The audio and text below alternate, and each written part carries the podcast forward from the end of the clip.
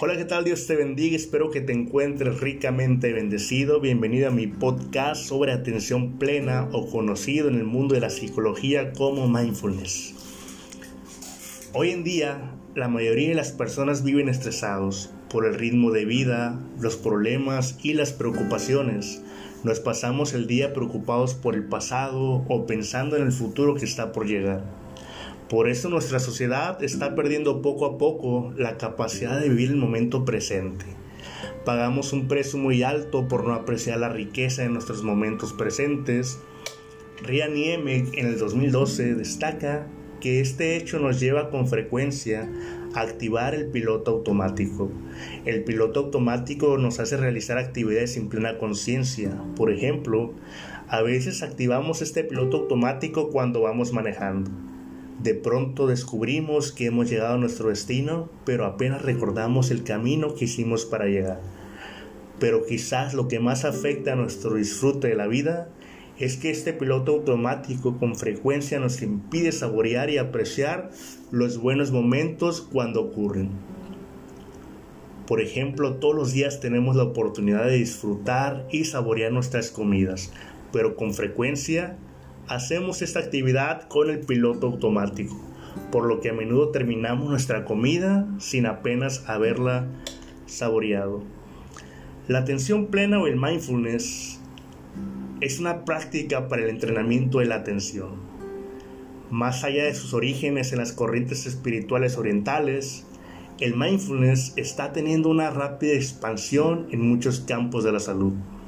Hoy en día se están incluyendo prácticas de mindfulness para trabajar no solo la salud mental, sino también física, incluyéndolas muchos médicos en sus prescripciones para ayudar al afrontamiento del estrés y el malestar emocional.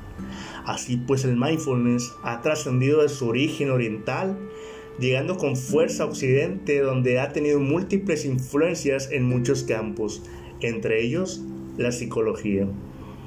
Uno de los psicólogos que más ha popularizado esa técnica es el doctor John Kabat-Zinn de la Universidad de Massachusetts. Según Kabat-Zinn, el mindfulness es la práctica de la atención centrada en el presente, en el aquí y en el ahora. El entrenamiento mindfulness consiste en una mayor conciencia de nosotros mismos, de nuestras formas de pensar y nuestras formas de comportamiento, como estas formas de ser están tan arraigadas en nosotros. Pasan desapercibidas para una mente inatenta y pueden provocar malestar emocional. Por medio del mindfulness, se llega a contemplar todo el mundo interior desde afuera, sin juicios, sin complicaciones, aceptando el momento, aceptando el aquí y el ahora.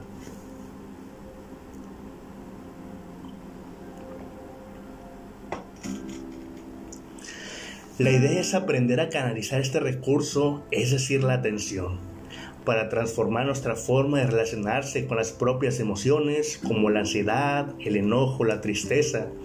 Existen varios programas basados en mindfulness para la reducción del estrés o para el manejo de la depresión.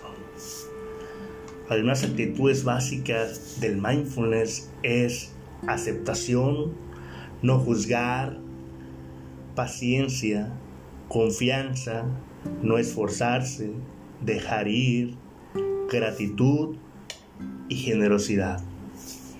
Mediante diferentes estudios se ha mostrado que la atención plena tiene diferentes beneficios.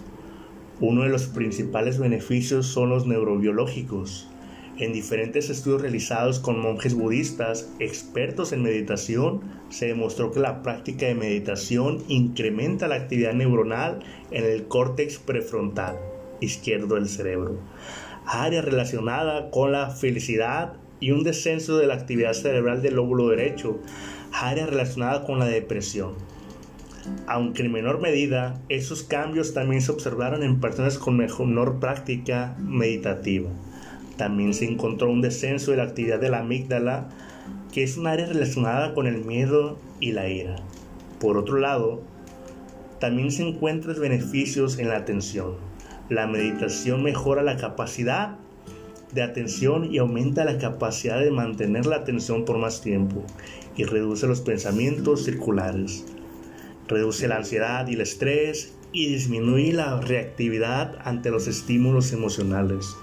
Aumenta las emociones positivas y reduce la percepción de síntomas físicos y cambios en el sistema inmune. Por último, algunos tipos de meditación como la meditación compasiva o la meditación basada en la bondad mejoran las relaciones personales y el apoyo social, así como también promueve la empatía, la compasión y el amor hacia el otro. Como comentó el monje Tishna Nam, el regalo más precioso que podemos ofrecer a cualquier persona es nuestra atención. Cuando la atención alcanza a los que amamos, ellos brotan como flores.